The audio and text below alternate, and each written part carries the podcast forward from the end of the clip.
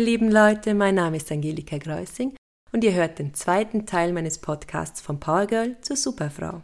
Ich freue mich sehr, dass ihr wieder eingeschaltet habt.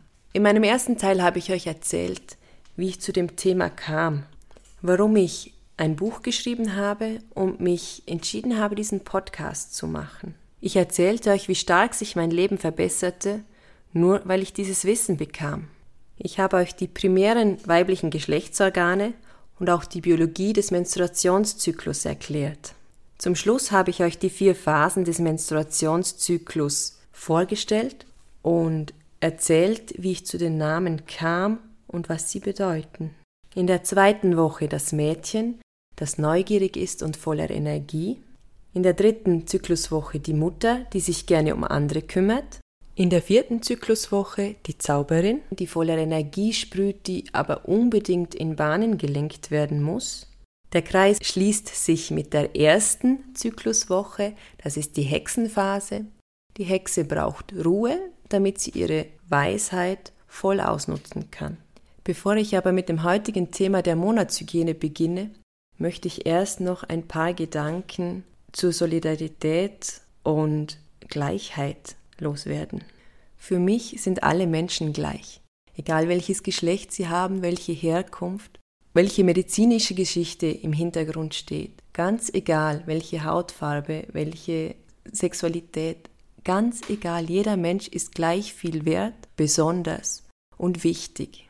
Die Vielfalt macht unser Leben erst lebenswert und interessant. Wenn ich hier also von Frauen spreche, ich weiß, es gilt nicht für alle, ich spreche von der biologischen Frau.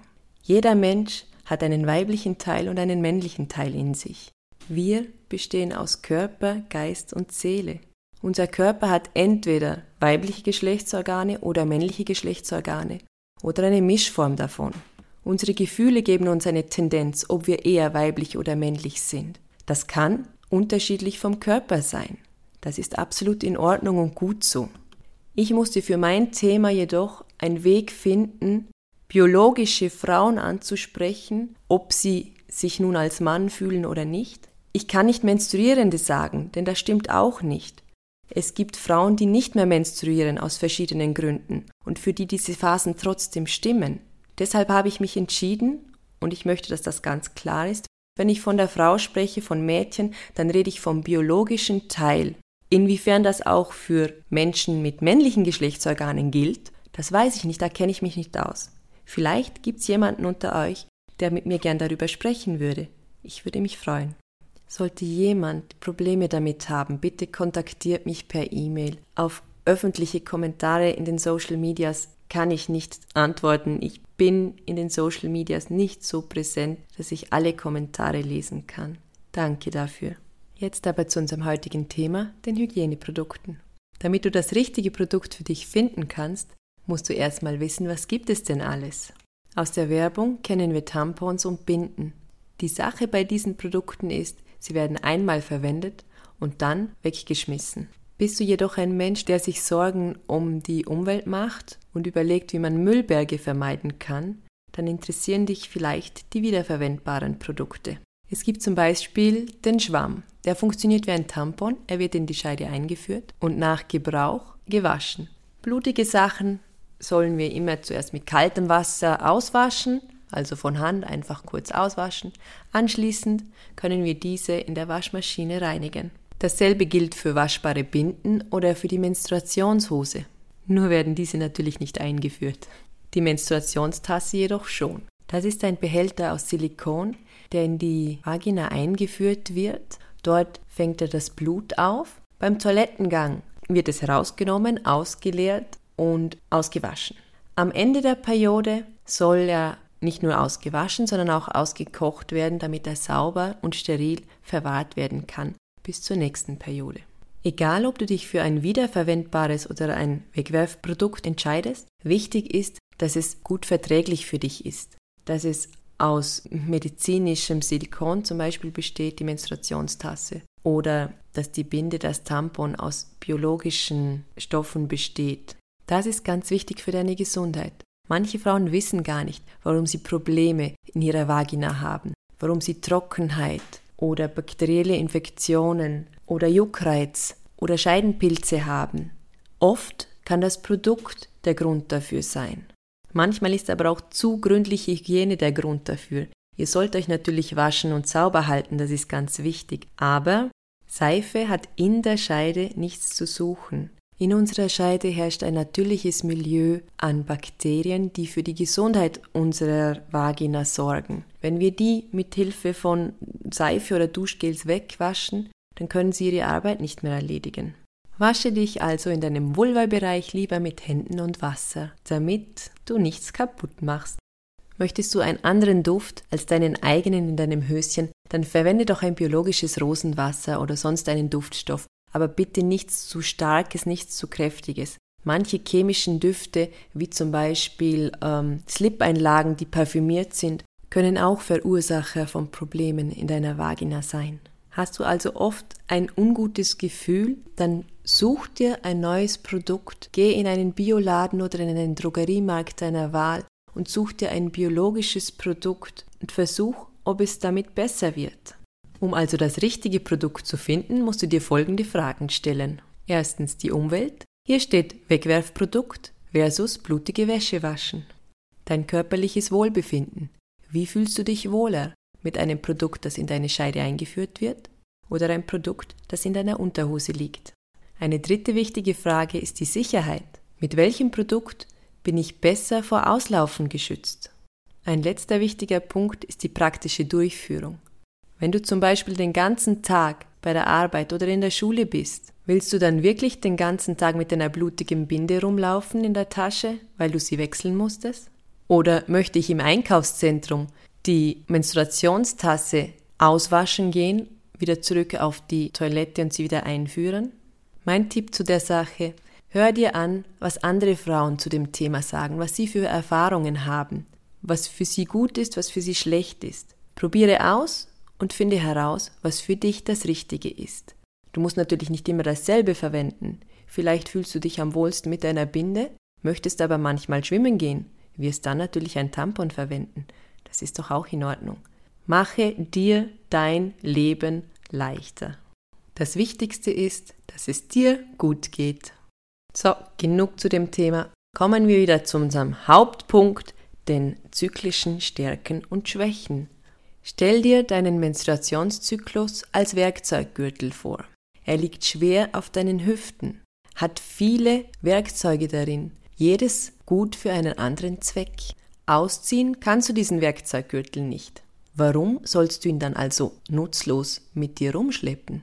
Natürlich kannst du dich dafür entscheiden, den einfach so mitzuschleppen. Sagst, na gut, ich brauche ihn zwar nicht, ich habe ihn halt, egal, schlepp ihn halt mit mir rum. Blöderweise sind diese Werkzeuge ziemlich aufdringlich. Sie wollen benutzt werden. Wenn sie ignoriert werden, dann beschweren sie sich, lauthals. Sie zeigen sich von ihrer schlimmsten Seite. Um dieses Bild noch zu verdeutlichen, der Hammer ist da, um Nägel in die Wand zu schlagen. Wenn du ihn dafür nicht benutzt, dann wird ihm langweilig und er schlägt dir eben mal schnell auf den Kopf.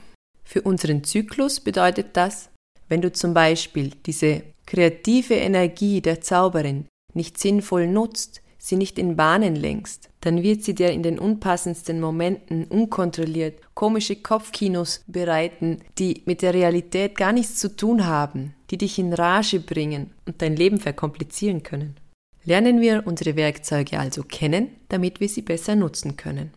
Das Mädchen ist körperlich fit. Sport passt super in diese Zeit. Sie ist neugierig und sehr klar im Kopf. Das Mädchen kann daher super neue Sachen lernen. In dieser Phase sind wir auch gut organisiert. Zusammen mit dem klaren Kopf hilft uns das, uns um unsere Finanzen zu kümmern zum Beispiel. Wir können Sachen erledigen in dieser Zeit, die Struktur und Logik benötigen. Für unseren Haushalt bedeutet Struktur auch Ordnung. Ordnet also eure Umgebung, räumt auf, ist es nicht super praktisch, dass etwas, das sowieso passieren muss, so wie Aufräumen, unseren Zyklus unterstützt und dadurch unserem Leben zugutekommt? Das Mädchen plant und organisiert gerne. Hat sie viele Aufgaben zu erledigen? Schreibt sie eine Liste, organisiert also ihren Tagesablauf oder Woche oder auch Monat und dann hakt sie eines nach dem anderen, was sie erledigt hat, ab. Sie liebt das. Durch ihre quirlige Art und Lebensfreude ist sie aber auch sehr ungeduldig. Mit anderen Leuten in einem Team zusammenzuarbeiten ist in dieser Zeit schwer. Sie möchte nicht warten, bis die anderen endlich bereit sind oder soweit sind, bis sie eine Aufgabe erledigt haben. Sie hat nicht die Geduld und auch nicht die emotionale Fähigkeit, sich auf andere einzulassen. Das bedeutet auch, sie weiß genau, was sie will und jemand anderer hat ihr nicht reinzureden. Ihre Wünsche stehen im Vordergrund, sie hat das Sagen. Für dich in deiner Mädchenphase bedeutet das also, wenn du mit anderen zusammenarbeiten musst, sei dir entweder deiner Ungeduld bewusst und übe dich darin oder schlage den anderen vor, etwas mehr Arbeit zu übernehmen und bitte sie, sich dafür um andere Sachen zu kümmern, um die kreative Seite des Projekts zum Beispiel. Ideal für dich wäre natürlich, das Teamwork auf die nächste Woche zu verschieben, denn dann herrscht die Mutterenergie. Und die Mutter, die kümmert sich gerne um andere und tut alles für die anderen. Sie arbeitet gerne mit anderen und für andere. Sie telefoniert stundenlang mit ihrer Freundin, um sicherzugehen, dass es ihr auch gut geht. Sie kann sich super emotional auf Mitmenschen einlassen. Sie hat gerne Leute um sich rum. Sie lädt Menschen ein, damit sie sie bewirten, bekochen kann. Sie schafft gerne Dinge für andere. Sie nutzt ihre Kreativität, um für andere was Tolles zu machen. Das hört sich doch alles toll an. Hat die Mutter auch negative Seiten?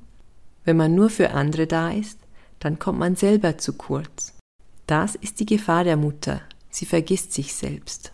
In dieser Zeit hast du aber die Möglichkeit, dich um dich selbst zu kümmern. Auch für dich muss gesorgt werden. Die Mutterphase ist perfekt dafür, einmal dorthin zu schauen, was du alles schaffst, was du alles kannst. Sie ist super, um dich selbst zu feiern. Genau das ist in der nächsten Phase nämlich besonders schwer. Die Zauberin ist sehr selbstkritisch.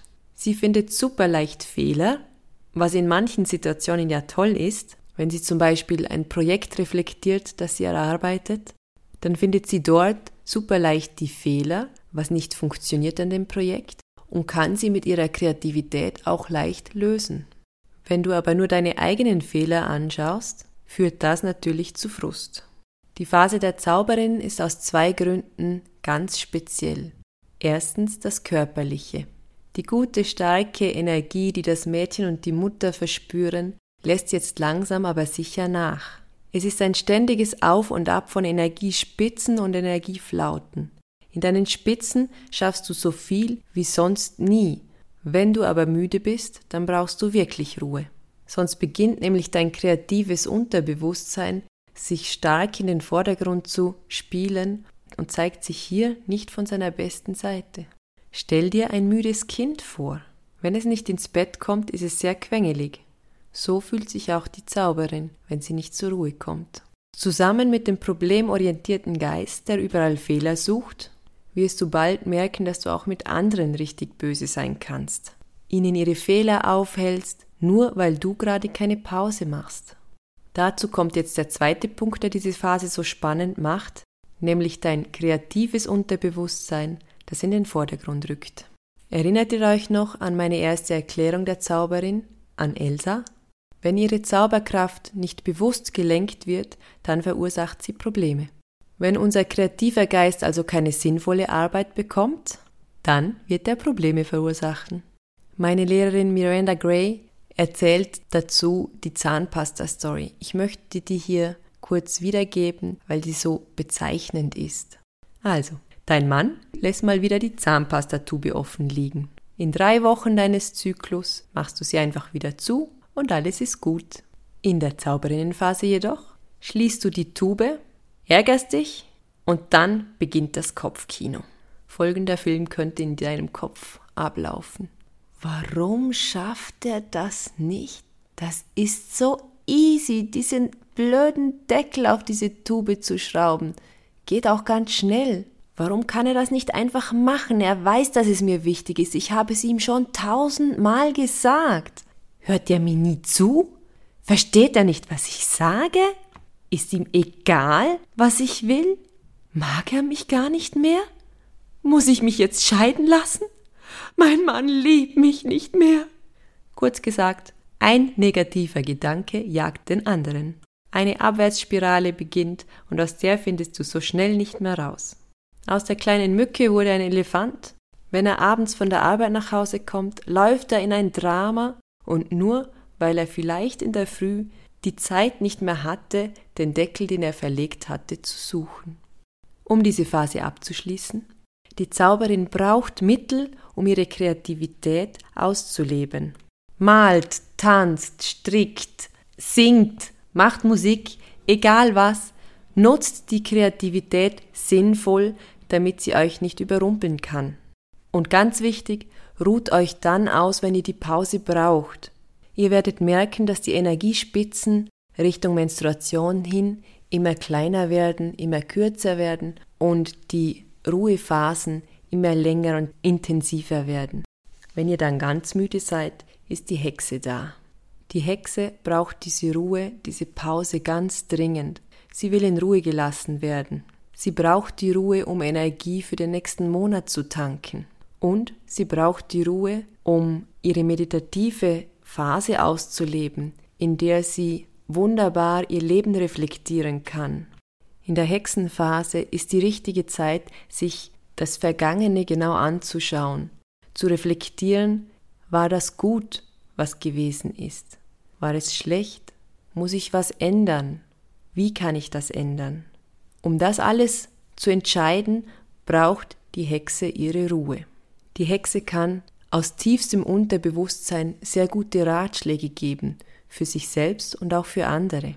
Die Hexe konzentriert sich auf das Wesentliche. Sie behält den Überblick.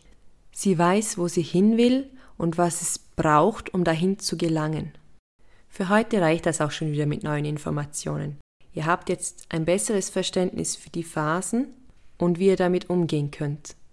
In der nächsten Folge möchte ich euch Methoden beibringen, um euren Zyklus zu beobachten, damit ihr selber herausfinden könnt, wann genau eure Stärken und eure Schwächen worin liegen. Ihr werdet auch dann wieder ein besseres Verständnis dafür bekommen, wie ihr die Phasen nutzen könnt. Auf Kommentare und Geschichten, die ihr mit anderen teilen wollt, freue ich mich. Solltet ihr eine Frage an mich haben, schreibt mir doch bitte eine Mail. Auf meiner Homepage www.powergirl.at findet ihr ein Kontaktformular, auf das ich gerne antworte. Persönliche Fragen beantworte ich gerne auf diesem Weg. Sollte es ein Thema für die Öffentlichkeit sein oder werden, kann ich mir auch gut vorstellen, in einem der nächsten Folgen darüber zu sprechen. Danke. Also dann, bis nächstes Mal. Vierte!